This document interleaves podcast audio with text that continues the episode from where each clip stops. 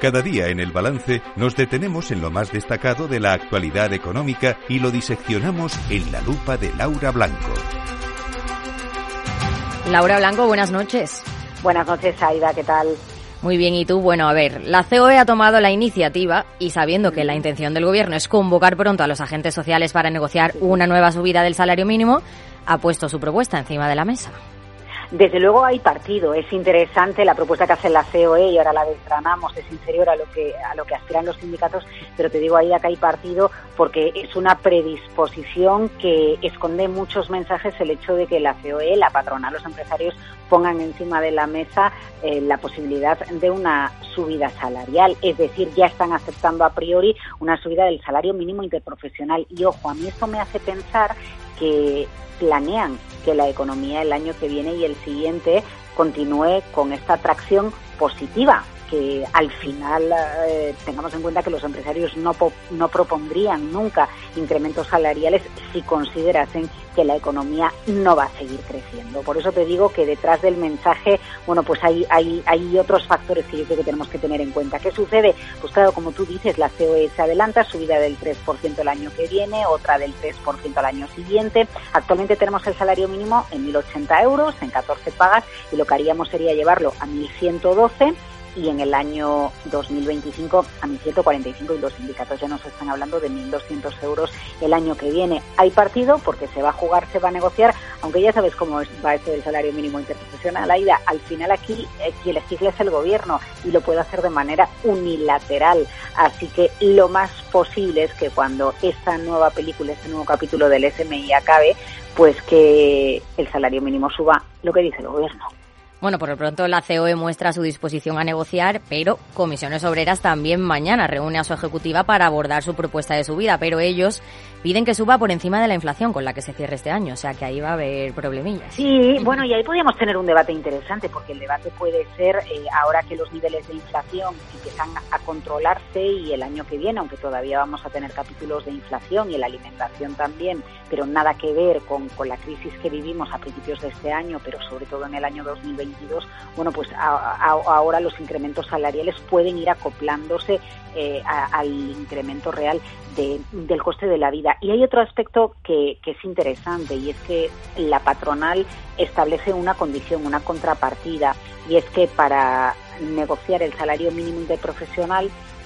se revisen los salarios de los contratos públicos. Bueno, se, se, revisen los contratos públicos, porque si en definitiva quien hace una subcontrata para cometer un contrato público, una obra, por decirlo de alguna manera, una obra pública, eh, si el presupuesto, el dinero que se le va a dar por ese proyecto no está adaptado a las subidas salariales que la práctica tiene que pagar el empresario para llevar a cabo eh, el contrato, pues, pues no tiene sentido. Así que la patrona lo dice muy claro, condicionamos las subidas a que también se actualicen los precios públicos conforme a, la subida de los salarios. Empieza la política, hasta ahora era campaña electoral, hasta ahora era eh, apariciones eh, hablando de con quién pacto, con quién no pacto y dejando la amnistía de lado de lo que se trata desde el punto de vista económico es hacer lo mejor, lo que venga mejor para nuestro país. Y a mí lo que me parece una buena señal para empezar y con los poquitos días que tenemos de gobierno eh, es que haya predisposición al diálogo, porque eso quiere decir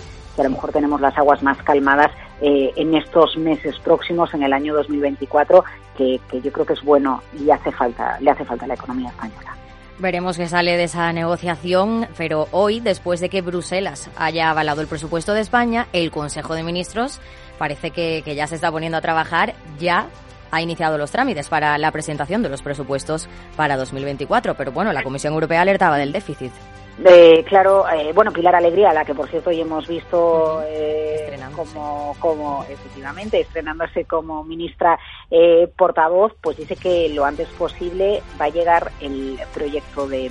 de presupuestos. La clave en el proyecto de los presupuestos es el punto anterior y es establecer una senda de reducción de déficit y tiene esto mucho que ver con lo que tú dices, ¿no? El toque de atención Bruselas le dio a España diciendo tal y como están las cosas y con la promesa de mantener la rebaja del IVA en el discurso de investidura por Pedro Sánchez, los números no cuadran. Veremos cómo cuadran los números el gobierno y entonces aquí llega otra de las grandes dudas, qué va a pasar con los impuestos y con la fiscalidad, si para conseguir reducir el déficit se va a conseguir a través de una mayor recaudación por los mayores impuestos o se va a conseguir un incremento de la recaudación porque el escenario económico es favorable, es positivo, se crea más empleo y la dinámica económica de por sí ya va a generar más impuestos y por lo tanto eh, mayor recaudación. A ver qué pasa con los presupuestos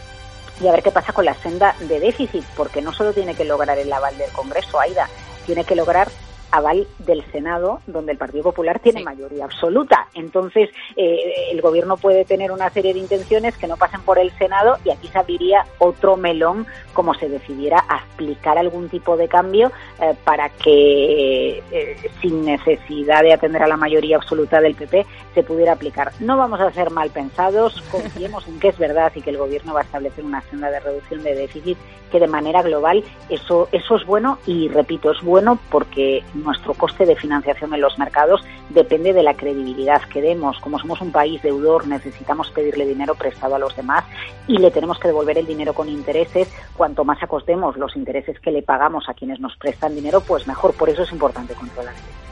Bueno, será una legislatura cuanto menos interesante, lo hablaremos aquí. Muchas gracias, Laura Blanco. Buenas noches. Buenas noches, Aida.